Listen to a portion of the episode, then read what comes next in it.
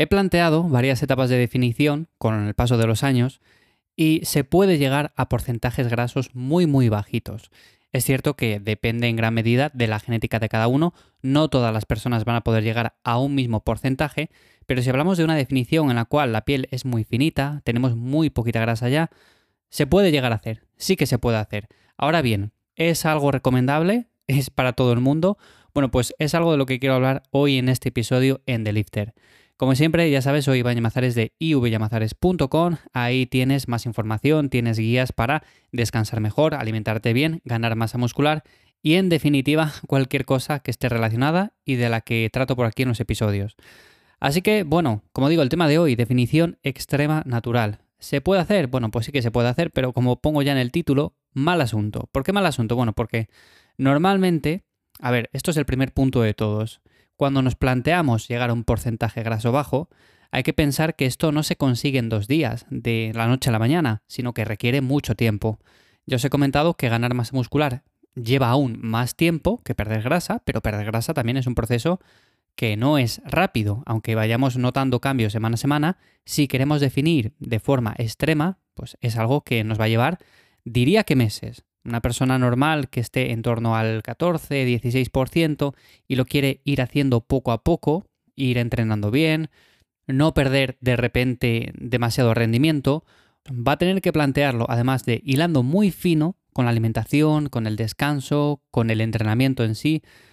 Además, tiene que plantearse esto semana a semana, poco a poco, ir haciendo mediciones y sobre todo teniendo mucha cabeza. ¿Por qué digo esto? Porque hay muchas personas que empiezan, se lo plantean bien y con el paso de las semanas, como ven que es algo tan lento que requiere de mucho esfuerzo, pues terminan o haciendo auténticas locuras, o bajan mucho las calorías, o entrenan demasiado, o hacen mucho cardio, y esto lo que hace finalmente es que el rendimiento cae en picado, perdemos mucha masa muscular, no conseguimos esa definición, ese punto que queremos lograr, ese look, y en definitiva, pues terminamos haciendo las cosas mal. Al final no conseguimos nada ni con la fase de volumen que hemos hecho previamente, ni con esa fase de definición. Entonces yo soy una persona que aunque lo ha hecho en momentos puntuales, a día de hoy, si me preguntáis, no lo aconsejo.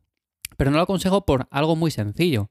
Porque además de que requiere mucho tiempo, de que no es un periodo productivo en cuanto a ganancia de masa muscular, normalmente no es sostenible. O sea, normalmente a veces me preguntan personas y me dicen, oye Iván, ¿Crees que puedo mantener este porcentaje graso eh, a lo largo de los meses, de los años? Bueno, pues depende un poco del porcentaje que tengas, pero un porcentaje graso realmente bajo va a depender primero de la genética que tengamos y lo segundo de lo bien que nos alimentemos, de cómo entrenemos y demás. Pero normalmente, cuando hablamos de algo muy, muy bajo ya, de que se nos notan todas las venas que estamos con la piel muy fina, muy pegada al músculo, eso no es nada sostenible, pero no solamente para mantenernos simplemente así, sino que no es sostenible de cara a ganar un poco más de masa muscular.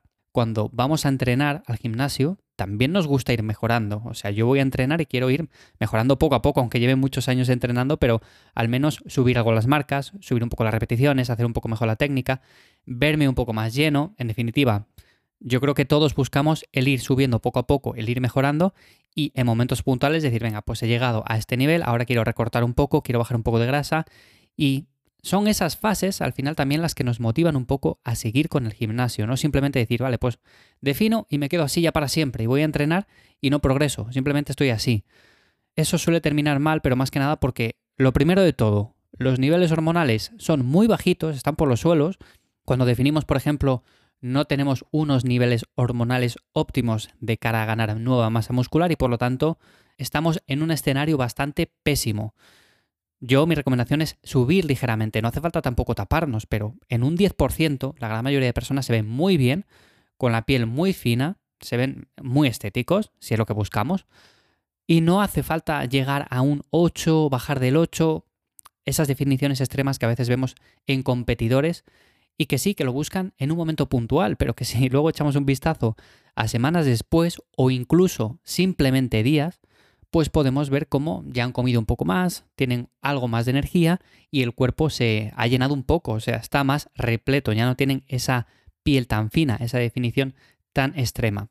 Entonces, eso por un lado, los niveles hormonales caen en picado, están por los suelos, y luego también está el tema de que si tenemos un porcentaje graso muy muy bajito, lo que vamos a notar en un principio es mucho cansancio cada día, vamos además a dormir muy mal por las noches, según va avanzando la definición lo vais a ir notando porque poco a poco vais a ir descansando peor, vais a estar más activos, o sea, no es lo típico de que llega por la noche, estéis cansados, vais a dormir y dormís las 7, 8 horas del tirón. No, no va a pasar eso. Lo que va a pasar es que seguramente os despertéis a las 5 de la mañana o a las 6 de la mañana o la hora que sea, pero muy pronto, y estéis súper activos. La mente esté súper inquieta ya, quiere hacer cosas. Y eso, en cierto modo, también es un problema, porque puede parecer que no estamos cansados, pero es todo lo contrario, estamos bastante cansados y de ahí vamos al entrenamiento y en el entrenamiento nos damos cuenta de que rendimos menos de lo que deberíamos. Eso por un lado. Luego, por supuesto, están otros aspectos secundarios de los que también nos podemos dar cuenta, como por ejemplo que somos más propensos a coger ciertos resfriados, tenemos menos defensas, también se nos cae un poco el cabello, bajo líbido, en definitiva, todos estos aspectos algo más secundarios, pero que también influyen muy negativamente en nuestro día a día. Por supuesto, si hacemos una definición bastante larga y nos planteamos esto, yo mi recomendación es hacer también algunos descansos. Por ejemplo, si nos planteamos hacer 8 meses de definición o 6 meses, pues no hacer los 6 meses del tirón, sino que podemos hacer 3 meses, hacer por ejemplo una o dos semanas de descanso y volver a la definición. Eso es bastante más asequible, sostenible, porque estamos en cierto modo recuperando algo de energías y de cara al entrenamiento pues nos va a venir bien. No quiero tampoco meterme mucho en este episodio en el tema de la nutrición, o sea, lo que tenemos que comer para definir. Creo que es algo muy básico y que he comentado en otros episodios, pero que si os interesa, puedo seguir haciendo episodios hablando de forma más detallada acerca de algunos macros, del timing o de todo esto. Pero la nutrición es algo muy sencillo, luego tenemos que entrenar, el programa tampoco es que cambie mucho con respecto a un periodo de volumen, pero sí que es cierto que tenemos que tener mucho cuidado con estos periodos de definición que son bastante largos, que nos planteamos cosas muy extremas y con los cuales terminamos al final cansados, terminamos con las defensas bajas, terminamos con unos niveles hormonales que no son nada óptimos y por lo tanto mi recomendación para terminar este episodio es que se puede llegar a esos puntos, se puede llegar, por supuesto que sí, yo lo he hecho, pero luego es mejor subir ligeramente no hace falta taparnos para vernos bien, seguir entrenando bien, tener unos niveles hormonales mucho más óptimos, con los cuales podamos ir ganando músculo poco a poco también. Y para mí eso es mucho mejor, tanto para hombres como para mujeres. Así que hasta aquí mi recomendación acerca de este tema, que algunos me lo habéis preguntado, el tema de la definición.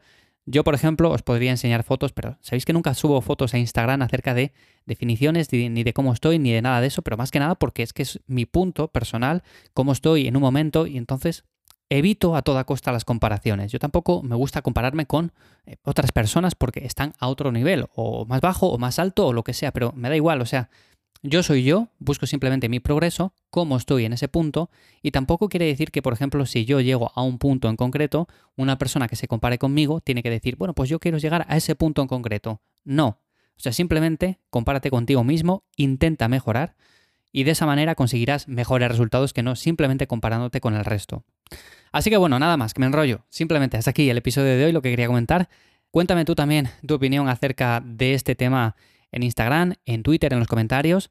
Ya sabes que me encuentras por ahí. O si no, también, como siempre, en mi web, que te dejo en los enlaces de las notas del episodio, ivyamazares.com. Nos escuchamos por aquí en unos días. Chao.